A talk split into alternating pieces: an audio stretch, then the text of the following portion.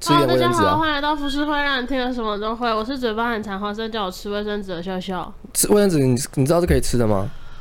你怕又不是羊咩？它虽然说有一些树，应该是有一些树浆在里面，对不对？还有什么？现在不知道成分是什么。哦，我知道。You never know。好，我是莫妮卡，就是呃，我今天我们今天想要来聊所谓的加盟的黑暗面。那我觉得我想要会聊这个，是因为呃，大家都应该知道，每年台湾台北都会有什么加盟展什么之类的，嗯，然后通常会去都是一些阿里不达的阿里不达品牌，嗯。好，但是呢，我觉得在聊加盟之前，我要先让大家了解一下直营跟加盟的差别是什么，对不对？直营店呢，它是由总公司直接经营的连锁店，就等于说由公司总部直接去经营、投资管理，然后各个零售门店的经营模式。然后，嗯，基本上呢，这些直营店呢，必须完全接受总部的指挥。所以，像比如说，有一听说是。有一听说啦，但不是，我不知道是不是真的。就是像五十岚，五十岚基本上他都会希望是直营。如果你要加盟的话，可以，你要是他们认识的人或是亲戚才能加盟。所以你在那些加盟在里面，基本上是看不到五三的的摊位出现的。对，其实我觉得有一些是有比较严格的规定，因为我觉得是品牌形象的问题。那我觉得那就是算于。比较想要好好去经营这个 IP 的这个想法，但大部分都不是。那加盟店是什么意思呢？加盟店意思就是说，企业组织把这个服务的标章授权给加盟店主。比如说，我现在都是比如哦，我没有等要讲他们坏话。比如说路易莎，比如说八十五度 C，类似这一种，所以可以让加盟的店主用加盟总部的形象、品牌和声誉在。消费市场上去招揽消费者，所以基本上呢，直营公司它比较注重长期的效应，但是加盟公司比较注重短期的效应。所以加盟店有的时候会感觉参差不齐，是因为这个原因。对，因为它有点像是我等下会比较比较详细跟大家说，加盟店就等于说，哦，你今天你加盟我的一家店，假设比如说，呃。比如说卡玛好了，卡玛咖啡这样子，你你只要给我五百万，我全部帮你弄到好。嗯。但是点你自己找哦，好，然后可能他的形象包装，然后他的店面的木材、桌子、椅子，什么东西，材料、原物料，然后员工训练什么之类，都我一手帮你包办，你只要出钱就好了，然后就可以爽爽当老板。干，我真的觉得这真的是。那后呃，所有的原料什么也都是他们提供。对，就等于说跟他们叫，每个月会、嗯、会供应。嗯。那为什么有些店就是相较起来，你就真的觉得直营店比较好？因为直营店它会是有等于说它会是每一个月都会有总公司会派人去督查或者去看状况。嗯。那加盟店的意思就是说，我给你这个东西，我之后可能会对你不闻不问。你只要每个月固定跟我交货就好了，嗯，你大概懂那个意思哈。所以人家才会说，直当然指引你砸的钱要更多，因为指引就等于说总公司你跟总公司是绑在一起，它是代就是代表总公司了。对，没错。但是加盟就是有点像是分散在外、流浪在外的那些儿子女儿们这样子。那要怎么过活？我先给你一笔钱，然后你要怎么过活，就你自己克凭本事就对了。嗯，对。嗯，我觉得在讲这件事之前呢，我想先跟大家分享一下，就是我最近身边有一个朋友，就是认识我的人，你们大概知道我在讲谁，就对了。干，没有，其实我在讲这件事之前，我有跟他聊了一下加盟黑暗面这个事情。那他有先警告我说，因为他本身是餐饮业出来的，他有先警告我说。你在讲一些分享例子的时候，千万不要去讲到这些品牌的全名，因为你有可能会被告。嗯，好，对，那我当然知道。那我要先题外话分享一下，最近遇到一个例子，就是呢，我一个朋友他，他他就是好不容易贷了款，然后有一些钱，想要开一家店，一家算是餐呃餐饮店就对，但小小的一间。可是呢，因为很多时候你没有办法那么。多的现金可以去从无到有去购买全新的器器材或设备，所以你就去顶浪，就去把一些店顶下来。然后当初顶的价钱呢，嗯，就是还能够接受，因为有有杀了一点价，就对。然后房租也算还可以接受。那在过年之前呢，他就先付了定金，在去年十二月底的时候，他就付了定金。然后那个位置呢，是在新区还蛮热闹的一个地方，这样。那当初他顶给我那个朋友的一对夫妻呢，他们就说，因为过年他们还想继续做生意，所以想要过完年之后再交屋，就对。那我那朋友就说好，因为反正因为过年前你就算去装潢开店也没有什么人，就对。因为是在台北市，那过年完之后呢，他就把尾款付清了。那正当付清后的第二天，他在整理店面的时候，有一天他就是想要去清扫厕所，因为当初那一对夫妻交还给他的时候，那个店非常的脏，就是我去帮忙，你只要拆一个螺丝干嘛，就会一堆蟑螂跑出来，而且是小蟑螂，哇！那、啊、如果爬到身上呢？一堆。我跟你讲，我就是我有另外一个朋友也去帮忙，他是不小心抓到一只大蟑螂。哇，好恶哦，很恶。反正呢，因为他们之前是开那种面摊，所以就是你知道面摊就是基本上看得到地方清扫就好。好，这不是重点。然后呢，我那朋友呢，他就去要去买一些盥洗用具，所以他就去附近的一间五五金行，他就跟那老板娘说。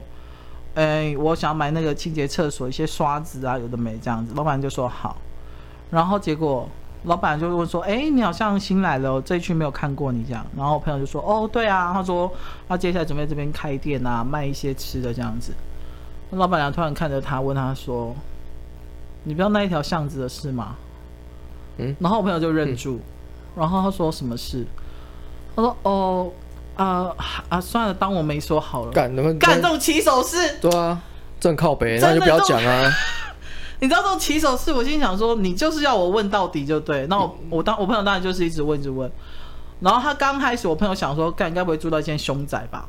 凶宅？对，因为凶宅还没没话说，你知道吗？就想说凶宅，那就算了，反正我觉得开店无所谓。对，看，反正你不又不是住在那边。嗯、结果他就问老板娘，老板娘才跟他说呢。他有听说，你知道，通常讲一些警告的事情，一定会用一个模棱两可的态度，他不敢很确定的讲。他说他有听说，按照台北市政府的法规，六米巷以内，包含六米巷里面是不能做吃的生意。原因是因为从师大夜市那边开始。哦。但是呢，因为台北市那么的大，所以呢。你太多那么多六米巷，像台北东区民耀后面那边很多都是六米巷，就对。六米巷是什么意思？六米巷就是你的巷道只有六米巷宽，哦、等于说你除非你是八米巷、十二米巷，类似这样子，嗯、有四米巷，就是每日是一个。对对对对对，所以你六米巷包含六米巷里面是不能做吃的生意，不能有开火的东西，不然可能消防车很难进来之类的。对，可能会烧死一堆人这样。然后我朋友那时候就认住，他心想说。怎么没有人跟他讲这件事情？那那对夫妻在那边营业了五年，应该知道这件事情吧？因为通通常你如果不是做生意的人的话，其实你是不会去 care 这种法规的，啊、一般人都不会知道。而且信义区那么多卖吃的，就对，嗯，好好，然后就他就回去，然后呢，他正想说，嗯，应该不会那么衰吧？因为对面还有一间开油饭的，卖了十五年。都没有事情，不可能今年就发生事情。然后，正当他在继续清扫的时候呢，他本来约了明天抽油烟机的业主要来装抽油烟机。结果，抽油烟机的业务就突然打电话问他说：“哎，那个，你你明天还要装抽油烟机吗？”然后我那朋友就说：“发生什么事？”他说：“因为他今天去帮隔壁的装，隔壁是在卖咖喱饭的，隔壁的更惨。”我先讲一下隔壁故事，因为隔壁是故事很快就讲完。隔壁故事呢是。他他算是一个单亲爸爸，然后养了一个女儿，然后他把他所有的积蓄都投放，就是都丢在那一间，然后那一间呢，大概那个空间不到十十，他的空间大概只有你你的那个吧台跟那小那个厨房的空间大而已，这么小，很小。然后他顶多少？他顶十七万。哦！然后一个月月租三万五。但重点是哦，重点是因为他把所有的钱都投下去了，然后他就跟我朋友说，他连过年的红包都发不出来，因为他本来想说就是奋力一搏就对。更恐怖的是，他那个地方呢，他是跟二房东租。那二房东怎么租呢？其实他之后去探听是，因为你知道人总是发生事情才会开始去追一些东西，就对。那房东怎么租呢？就是原房东呢，等于说是把你的那个吧台那边的两倍大租给二房东，他只租了三万。嗯。二房东呢，把它拆成两边，一边租三万，一边租三万。嗯。好贱哦！嗯，好，然后呢，那个中油烟机就问我朋友说，因为他昨天才去帮隔壁的那个卖咖喱的，说就是就是要就是装好抽油烟机之后，听到那一个新的老板跟他说这边不能开业，然后还有问我朋友说你还要装吗？哼，那个业务算有良心就对了。然后朋友就认住，他说好，我先去了解一下详情。然后呢，刚开始他就他就说那就先不用，他就先跑去对面的油油贩，他就问那个也是一对夫妻，问他们说，哎，你们有收到公文勒令停业这种事情吗？这样子，他说，呃，我们有，但是呢，政府规定在一百零二年七月之前登记的银灯都可以继续做生意，一百零二年七月之后银灯就即使的银灯还是不能开店。然后他们油饭那间刚好有，因为他已经经营十五年了这样子。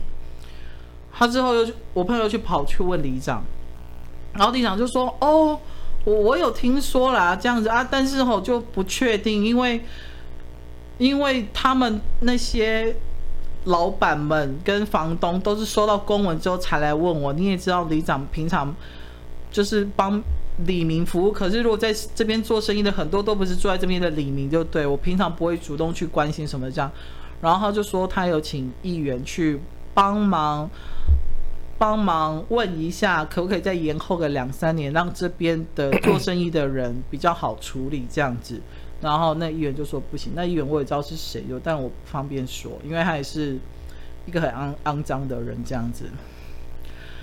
然后呢，我朋友听了就傻眼。因为我觉得不幸中的万幸就是他还没有把装潢费那些都丢进去，他本来隔天要叫油漆工要来油漆就对，他就先踩刹车止血。之后呢，他就打电话给房东，他先问房东这件事情，房东说我不知道。之后他又打电话给那个顶给他的那对夫妻，夫妻说我不知道，没有人知道这件事，怎么可能？嗯。之后呢，好，我们就我我就想说，我跟我朋友。因为我们要的是把一些顶浪机拿回来，因为顶浪机是十几万就对，嗯，那个也是钱。那房东他比较，我不知道该说什么呢，但是他有说他愿意把所有的押金退还给我朋友就对，就是完全不拿，因为他觉得我朋友也是受害者。啊，你当下会觉得哇，遇到一个好人这样子。然后我们去找里长的时候，里长也说好啊，不然你们找那一对顶给们的夫妻来谈判，这样子，就是我我我我去帮你们跟他们说情什么这这样子。那当下我朋友就会觉得哇，好像有贵人帮我就对，就是除了跑一些台北市的一些法规询问，房东跟里长都要出来帮你说话，哎，感觉好像希望有成哦，然后有遇到贵人这样。好，一直到这礼拜二的时候，他们就约好。刚开始呢，那对夫妻就比较早来，因为刚开始那对夫妻呢，在电话里面，她老公是说：“诶，可是我们没有收到公文呢，那是不是还可以继续营业？”因为他们就觉得要眼见为凭，就是别的店家都有收到，可是我们没有收到，那是不是我们这家还没被查到，对不对？可是我陪我朋友去台北市政府去调资料的时候，发现这家店有被检举过，而且是他顶给我们之前。就被检举了，所以建管处的人有去发公文，请他们签名，就对。那不知道是谁检举的。好，那这礼拜二的时候呢，就我不跟我朋，我就陪我朋友去店里面，然后那对夫妻就先来。来的时候呢，我是跟我朋友说，我是尽量不要开口，因为我怕会跟他吵架之类这样。嗯，但是我已经备好所有的资料，都去印出来法规。我连去问台北市政府人员的时候，都偷录音就对了。嗯，就是为了要保护自己，这样子，就是让他们心服口服说，这个地址在这个巷道是真的不能做餐饮业用。好，反正呢，他对夫妻就说，不然我们就先各退一步好了。他们他们觉得他们也是受害者。然后正当我们在谈谈谈的时候呢，房东就悠然然的进来这样子。结果过没多久之后，那一对夫妻就当着我们我们的面问那个房东说：“因为哦，因为刚开始我朋友就说，我从房边房东那边知道说，你们跟房东说你们有收到勒令停业的通知，还没有公文通知，那为什么这件事没有跟我们讲？”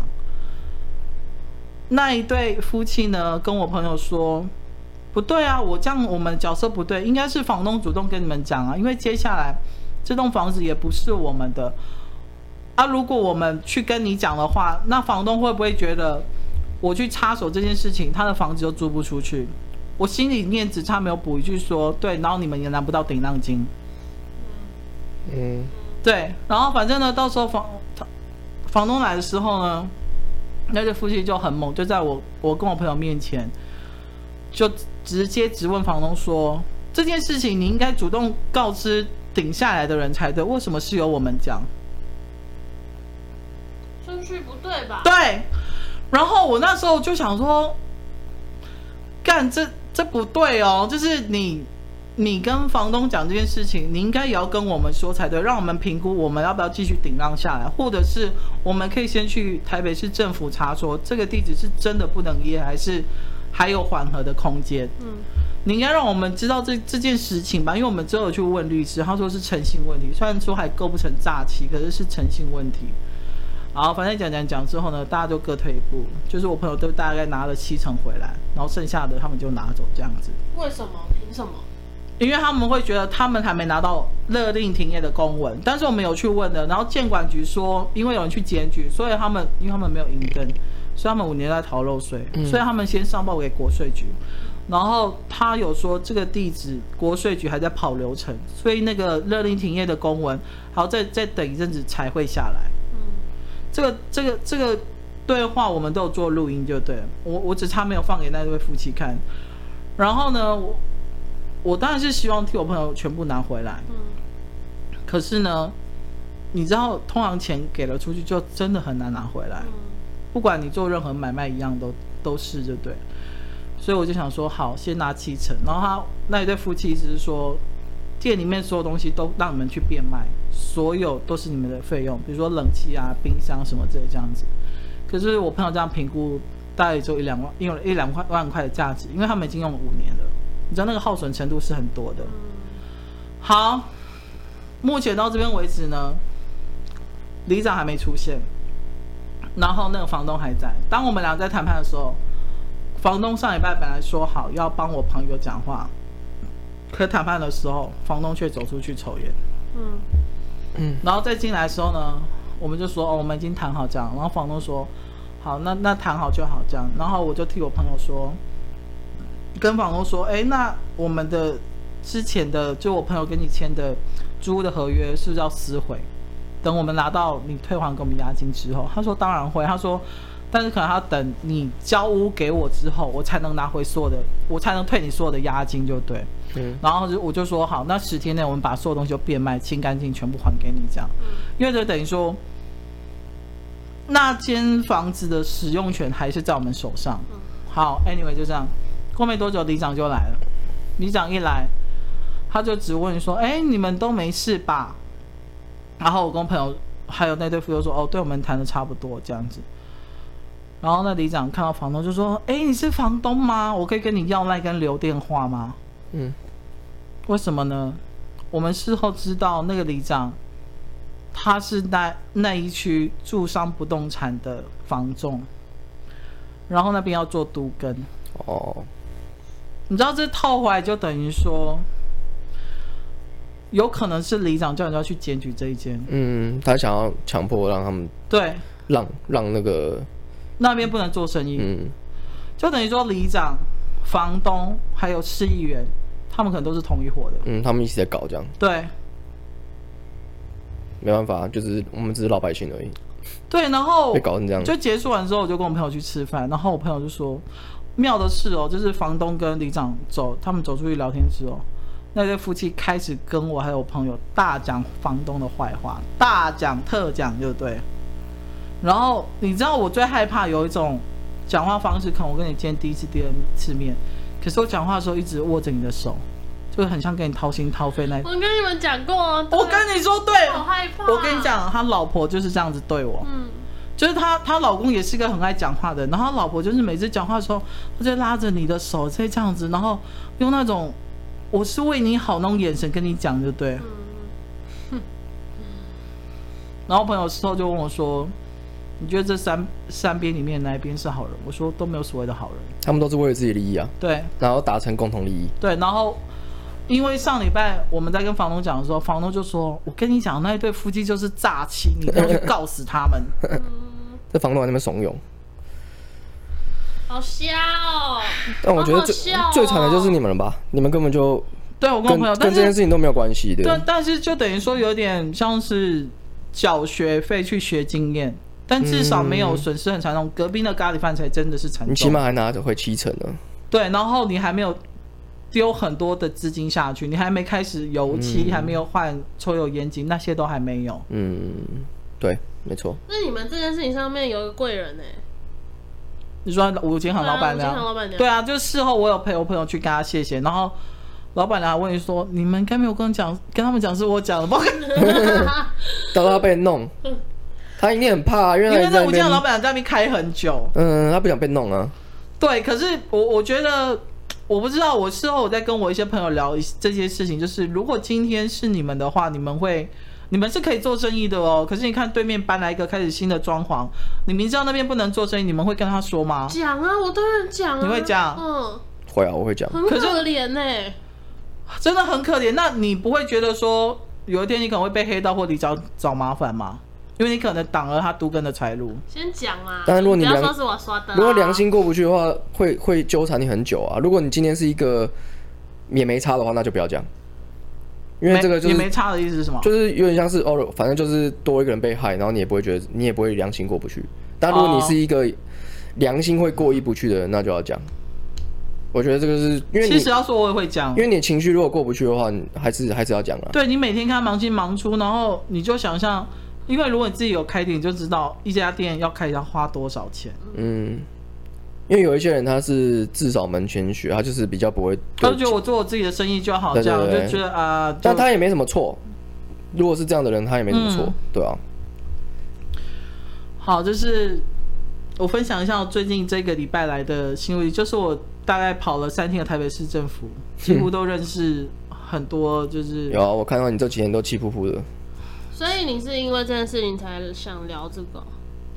对，因为我觉得太多要投入，因为应该说每个人都想当自己的老板，嗯，好，不想要被约束或管理，就对，对，对。然后每个人都会觉得自己很有想法，就是我不懂，我学嘛，那我懂了，我就可以更专心的去做这件事情。嗯，那因为尤其是加盟展这件事情，或者是你去开店这件事情。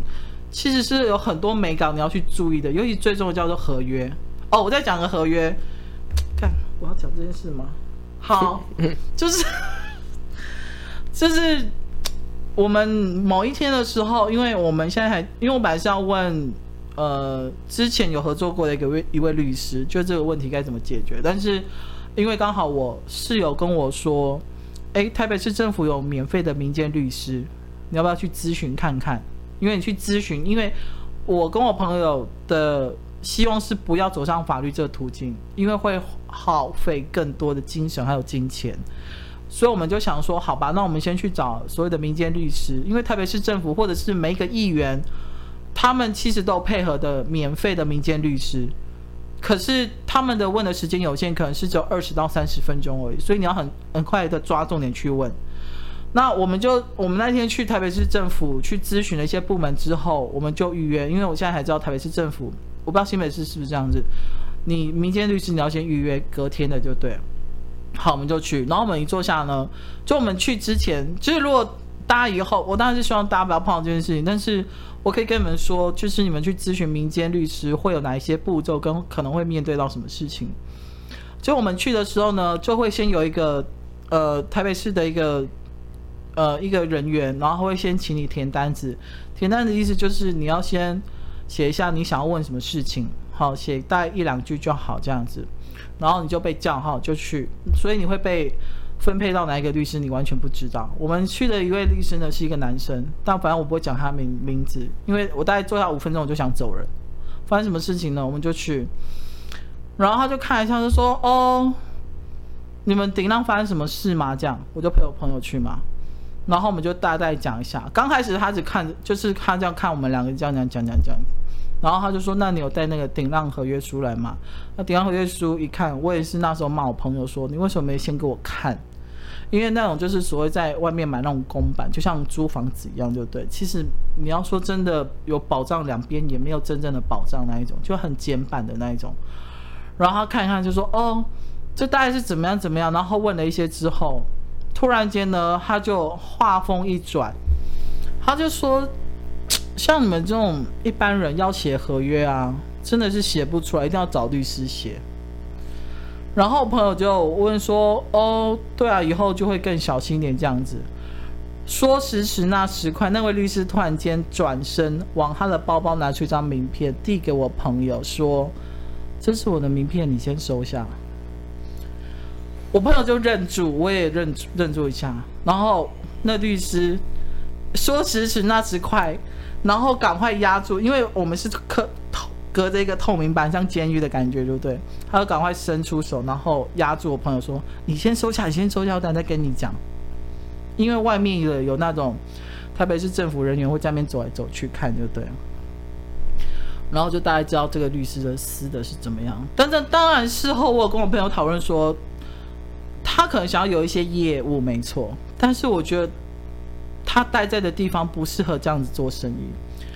后面更扯的来了，然后呢，我朋友就说：“哦，好。”然后就收下之后，那律师就不断的用文字跟表情暗示我朋友说：“如果你需要打这个官司，你需要重新去拟一份什么的话，你可以找我。”反正就不断用话术，但是。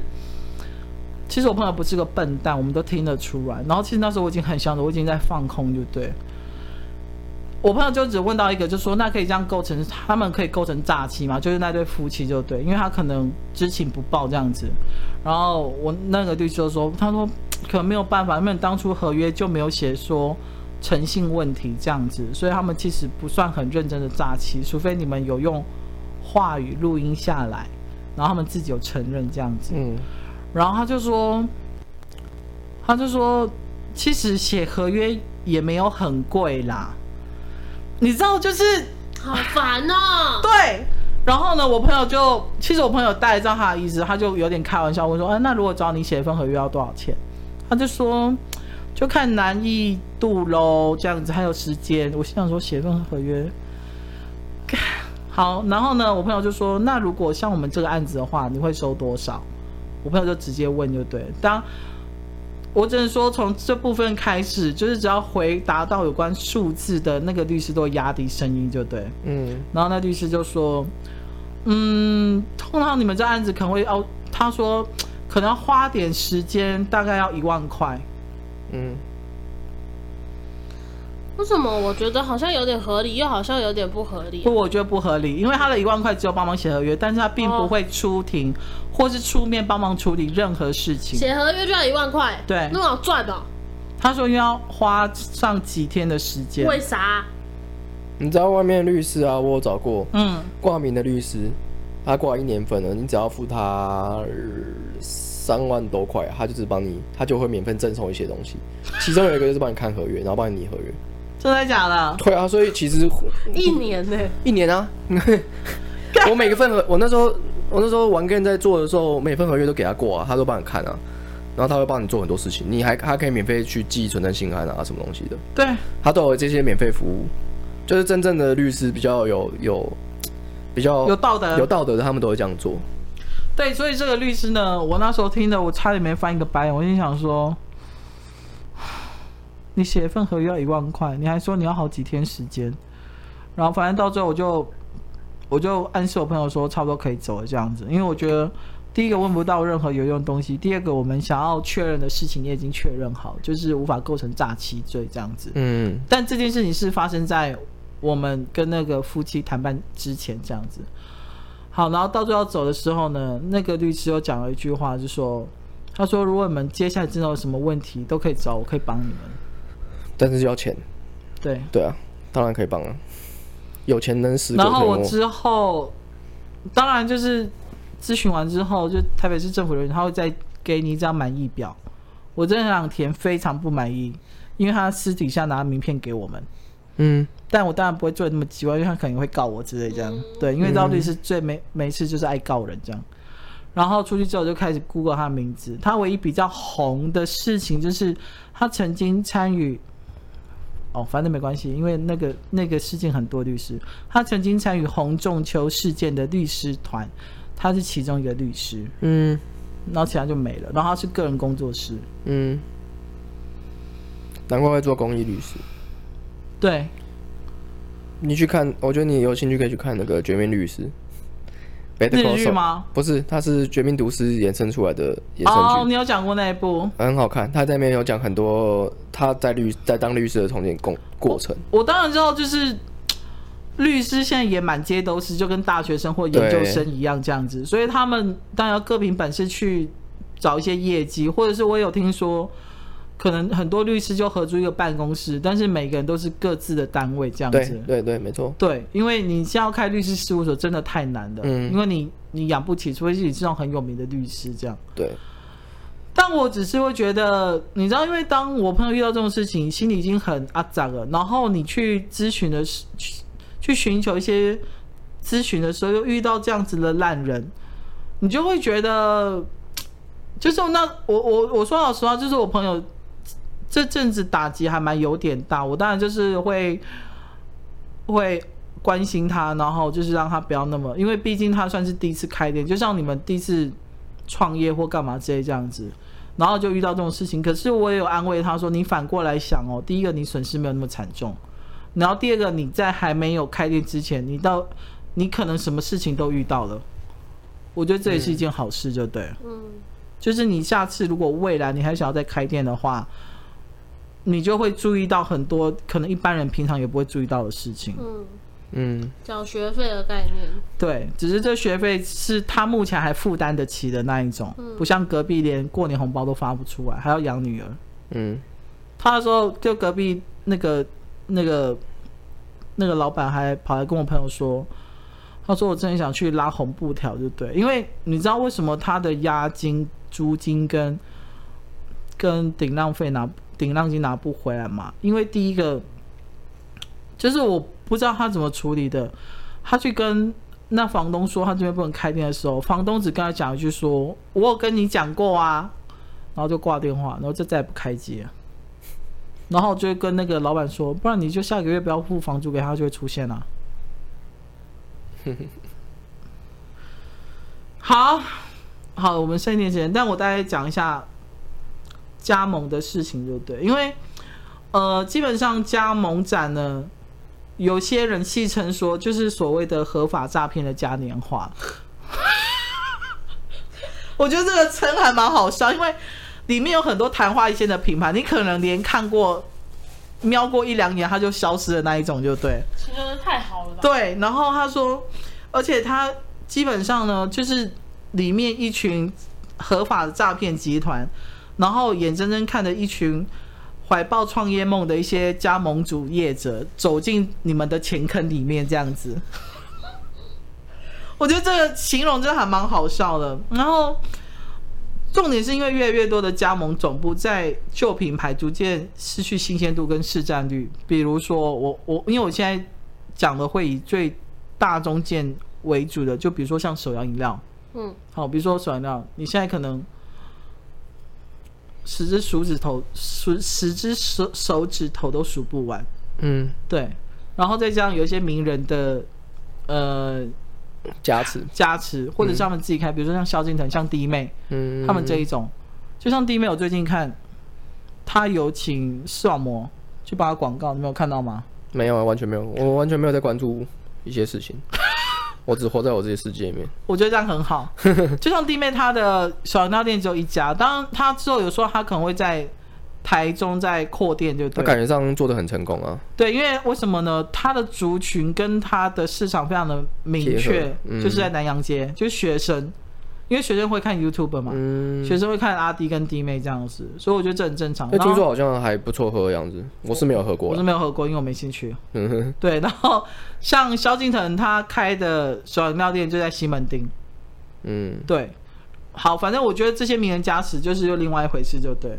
那因为旧品牌逐渐新鲜度或者市场市占率，比如说以前很常见的，比如说青青啊、康拜啊，类似这种东西。你们都知道这些品牌吗？知道，嗯，都是老品牌啦。对，老品牌，可是不见得。你可能之前可能你去好几条街可都可以看到他们，现在你可能只看到一两家或两三家而已，就对，嗯、因为他都是加盟业者，然后他们也在吸收不到新的加盟主后，这些所谓的加盟总部就会放任这些旧有的加盟主自生自灭啊。哦，是哦，对，因为。不会有员工训练啊，因为我训练一次完就没事了。嗯，然后他可能只会永远跟你说：“哎，我们要推出新产品喽，然后你们要买原物料，可能要买贵一点之类哦，这样子。哦”对，所以等于说，因为饮料跟饮食一样，你还是要推陈出新。嗯，就像呃麻古好了，人家说麻古就是所谓喝的甜品，你们知道麻古吗？不知道，是什么？好，没事。嗯、那是什么？麻古就是也是一个手摇饮料，好像听说过啊，好像听说过。他们最有名就是芝芝葡萄，芝芝葡萄是什么？刚刚为什么冰文跟小姐是我很少喝手摇饮料？芝芝葡萄呢？他们号称他们是所谓的，你你 Google 一下马古，我只知道杨枝甘露。对，反正马古呢，他们就是号称他们是喝的甜点，为什么呢？因为我曾经他们一杯芝葡萄九十五块，嗯。那里面有什么呢？就是有少许的葡萄肉，还有很浓很浓的 cheese，啊，然后再加上冰沙。我靠！就等于说他们好腻的感觉哦。对，可是你知道很多女生会买来喝跟拍照，因为它的渐层感很漂亮。嗯，你懂我意思？就之前就跟之前那个蝶豆花很像啊，就是蝶豆蝶豆花也是给人家拍照。对，可是蝶豆花其实是一个很普通的东西。对啊，听说也没什么啊。对，然后。呃，像支付宝有一次我就是忍不住，因为我想说，我真的很想喝，那到底是什么东东西？所以我就买了一杯，一杯九十五块，大概大概可能像我这杯咖啡的再多一点点而已，没有很大杯哦，然后是细细长长的。然后你在喝的时候，他就说让你每一口都有不同层次的感受。你可能最先下面喝到的是葡萄果肉，然后接下来呢是葡萄冰沙。然后最上面呢是很浓很浓的 cheese，它就像长这样子。对，所以很多美亚很喜欢喝，他会觉得 渐层感啊，对，渐层感，然后可以拍照这一这样子。所以你看哦，像所有饮料店那么竞争的状况下，他们每一季或者是甚至每一个月都要推出一些新的产品。那这些新的产品呢，是谁去吸收这些原物料跟成本？就是加盟主。可是你要看哦，加盟总部不见得会跟他们讨论哦，不见得会讨论说，哎，我们接下来可能冬天要推推出芝芝草莓，你你太懂我意思吗？就是因为你合约是跟我签的，所以我合约说要怎么做，你们就是得听我的话，就对。然后再加上很多人他们是看不懂合约的，他们也不会懂说，哦，就是我合约要签之前要先去找法务或懂法律的人看。再加上加盟总部的业主呢，他会去拍摄一些人潮很多的地方，让你知道说，哎，这个是做得起来的。嗯，就是用一些话术跟图片去一直去谄谄媚你，就对，让你会觉得说，哎，好像可以试看看，可以试看看这样子。试到最后，也许原本跟你想象的是还蛮符合的，可是当他开始去从文字里面去玩一些游戏，比如说每个月。每一季要推两到新的两到三个新品的时候，那些原物料跟成本不是由你定价，是由加盟总部定价的，所以他们会在里面播了几几成品，你都不会知道。好可怕哦！我跟你说，真的很可怕。他那个形容的好赞哦，就是一群合法的诈骗者。没错，而且是由政府允许的。啊，就是他们就是七武海啊。七什么？七武海啊！你知道七武海是什么吗？这是以前在那个大航海时代的时候有了，就是他们就是合法的强盗。你是说海贼王是不是？呃，海贼王只是只是拿他们的故事来做创作而已，但是是真的有七武海这些东西，这个里面的人是真的有的。就是他们是真的海盗，然后被那个被被就是被政府合法的海盗，然后他们会去抢东西，不管他们。所以你好，所以你看哦，嗯、像加盟主这一块，他们而且我要先说，就是不管你是加盟或者是直营，或者是你自己开店或干嘛，你有一件很重要的事情，就是你要预备金。嗯，好，你们都懂哦，就是预备金，就是因为你从第一个月开始，其实你就要开始把自己的薪水赚进去了。嗯。对，而并不是说我先做免费的工就对了，嗯，这是错误的观念。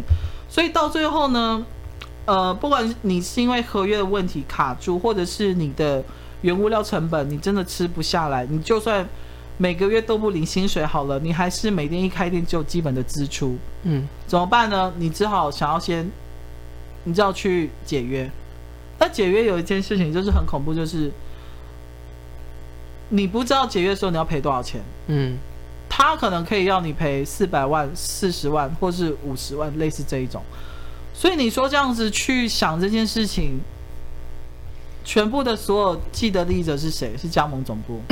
嗯，真正我觉得哦，有一说啦，就是市面上目前先不分任何的类型哦，有一说是完全加盟做得起来，还可以稳定经营的，只有两个两个品牌，第一个叫八方云集，第二个叫 Seven。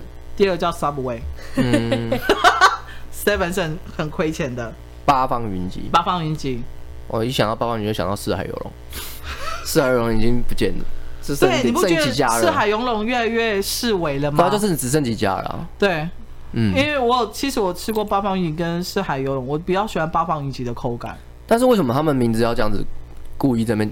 他们故意取得很像的，你说四跟八是不是？对啊，都数字四海游龙八方云，都是都是四个字啊，都是飘在那个半空中的。对啊，然后又又有点就是都是成语啊，对啊，很奇怪，他们是故意的吧？应该是吧？应该是故意要打对台的。对，有可能。然后呃，大部分的加盟主，他们基本上都是把自己的人生 all in 在这个加盟里面。甚至有些可能去贷款或是借钱就对，嗯，所以如果你真的遇遇上一些居心不良的加盟总部呢，你人生的就是真的会瞬间从彩色变黑白，嗯，那我要举一个现在最夯的一个，好，我在想说要怎么用化名这，因为呢，哦，如果你们有兴趣的话，可以在 FB 上面搜寻两个字，叫做。呃，搜寻几个叫加盟爆料区就对，嗯，那边如果你很认真去划的话，现在百分之九十都在讲一个手摇饮料的例子，然后那个那个老板呢，他之前开了开了很多家，不管是卤味也好，不管是饮料也好，你现在在市面上完全看不到他以前所有的店家了的原因，是因为。基本上，他就是把加盟主当做他生财工具。嗯，好。但是呢，你们先，我先说哦，你们先不要去 Google 搜寻。就是如果当你们在爆料区搜寻之后，你们不要回过头去 Google 搜寻这老板的名字，或是这个品牌的名字，是因为这老板花了很多钱去买了关键字，还要把他的新闻洗掉。哦，他会反向追踪是不是？对他，而且他会告你。啊，一 Google 就不告告你哦。不是，就是如果你在网络上写有关他不好的东西，因为还有一个律师团，反正就是有钱请得请得上律师就对。现在有钱人真的是什么事都做出来，真的。然后，呃，这个品牌料就是三个字，但是就是跟你的头发有关就对。我、嗯、反正我不讲名字，因为我真的很怕被告这样。嗯，他第一。刚开始的时候呢，他是在中校 SOGO 开一家快闪店，然后作为一个 demo 的示范店，所以他会那时候他参加一些呃加盟品牌的时候呢，他会叫很多的加盟主说：“来，你去东区看啊，你去看那家店。”他说：“你只要拿出多少钱呢？两百五十八万，我就给你这家店，然后让你做一个开心的加盟主就对了。”所以他前前后后呢，吸引了大概三十多位的加盟主，因为他也配合了一些新闻的媒体炒作这样子。刚虽然说他说加盟薪是两百五十八万，当当然还是看店的坪数大小，就对？可是你看哦，再加上房租，还有两个月的押金。还有食材的初期进货，还有周转金，你在初期呢，你至少跑准备个四百万是跑不掉的。好，因为我讲还有周转金这件东西。周转金的意思呢，就是如果你假设你前三个月的营收是零，假设是零哦，每个月的固定支出要从这些周转金去支付，支付包括电租、水电、人事。食材进货还有耗损这些东西，就等于说你每天一睁开眼睛，店门一打开，就是开始烧钱就对。所以平均来说呢，你准备个一年的周转金是比较安全的。也就是说，如果你假设连续一年每一个月都付都亏钱，或者是打平好了，你至少还可以付得起每个月的固定开销这样子。那。呃，当然啦，周转金还是要按照行业的类别有不同的范围这样子。所以，但是如果你你是店面的，而不是说电商的或者是其他方式的话，你准备一年是比较，呃，比较实在就对。嗯，因为创业创业失败了很多，除了合约的原因之外，另外一个原因就是你的周转金不足。嗯，好，好，反正呢，我觉得我们时间也有点不够。但是我想要，就是，呃，我想要跟大家最后聊的是，就是，我觉得开店呢，你不管做任何生意，或是创业，不管做任何生意，一定要区分很清楚，就是你是要做梦想中的店呢，还是要做能赚钱的店？大家其实会对于自己的创业或者是开店，都会有一个梦想中的蓝图，或是你预期的。期望值就对了，嗯，可是你要先想想，就是如果你没有先有足够的资金，你那些蓝图是不可能化为实现的，嗯，对。然后再加上现在很多年轻人可能比较，我不会说是好高骛远，可能也是抗压性比较低，或是会觉得就先做个小本生意，比如说去加盟鸡排啊、嗯、加盟咸酥鸡啊，或是类似这种东西，或者去做个夜市卖骰子牛之类这样。他们都会觉得哦，反正两三十两三十万就可以去做一个小摊子或干嘛，他觉得没差这样。嗯。可是你要想想看哦，就是很多时候你从前期准备，然后到正式上手，然后营运的中间，一直到要收尾或者是要继续做，其实那不只是金钱上的耗损而已，还有你人生上的耗损，还有精神上的耗损。对。嗯，我讲好累，我们可以讲笑话。没有，对加盟这件事没有没有什么想法。嗯嗯嗯，对，就今天就是在听。好啊，那反正我觉得聊完了，反正我觉得手摇饮料店是最最普遍性以及大家觉得门槛进入最容易的，就对。我要再讲一个，就是所谓的另外一个是，哎，你们家猫是不是？那干嘛？好，我要讲另外一个，就是所谓的文创产业。他干嘛？哦，他吐了。好，他去清一下呕吐。我觉得文创产业我们很容易看到，比如说文创商、文创商店，或是文创旅店这种东西。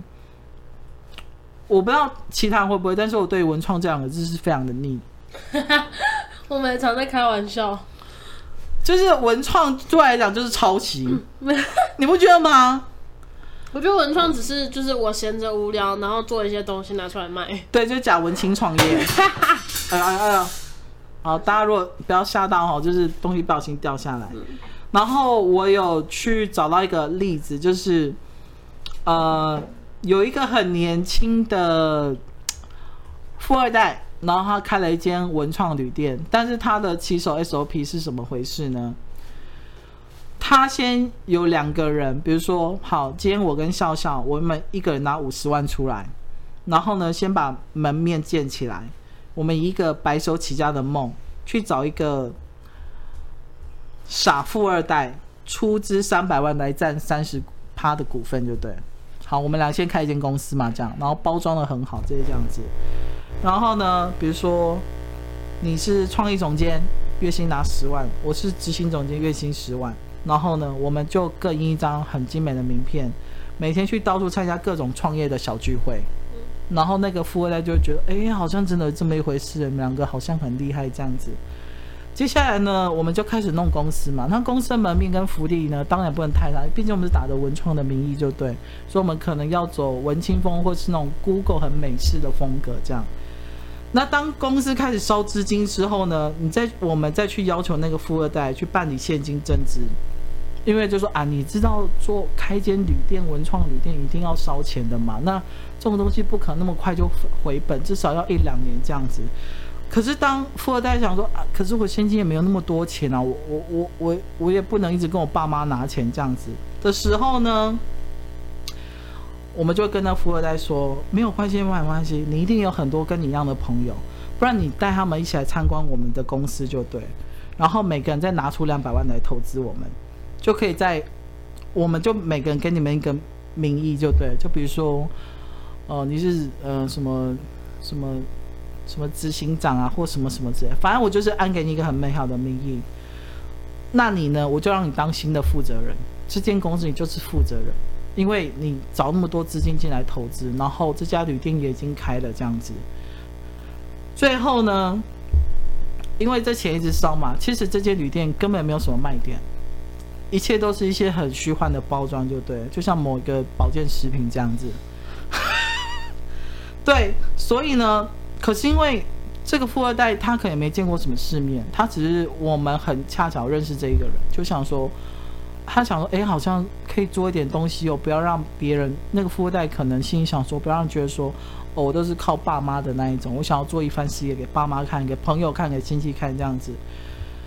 于是呢，在烧钱烧烧烧的情况下呢，那个富二代呢，只好再去把父母登记在他名下的房子，再去拿去抵押贷款一千五百万出来。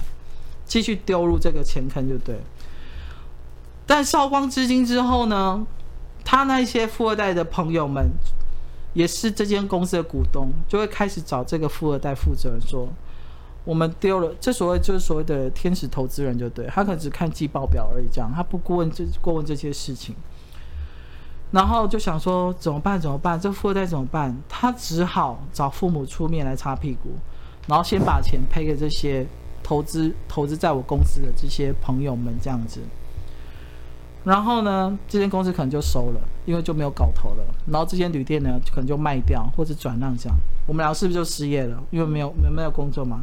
没有关系，因为我们有一个这样子漂亮的履历，我们曾经拥有过这个风华年代。我们在各处拿出五十万，因为我们手上一定有比五十万更多的现金的。然后我们再换一个主题，再换一个新门面，再找一个下一个希望被人家称为可以白手起家，然后有一番事业的富二代。哇，我们是诈骗集团呢！我跟你说，洗钱集团呢？因为因为这是活生生发生在台北市的一个例子，就对了。嗯。所以我觉得这个现在这个时代，并不是说。我不知道哎、欸，我不知道是好人当道还是恶人当道哎、欸，但我还是会觉得，你有时候，我觉得人有时候会有一些小奸小恶是不可避免的。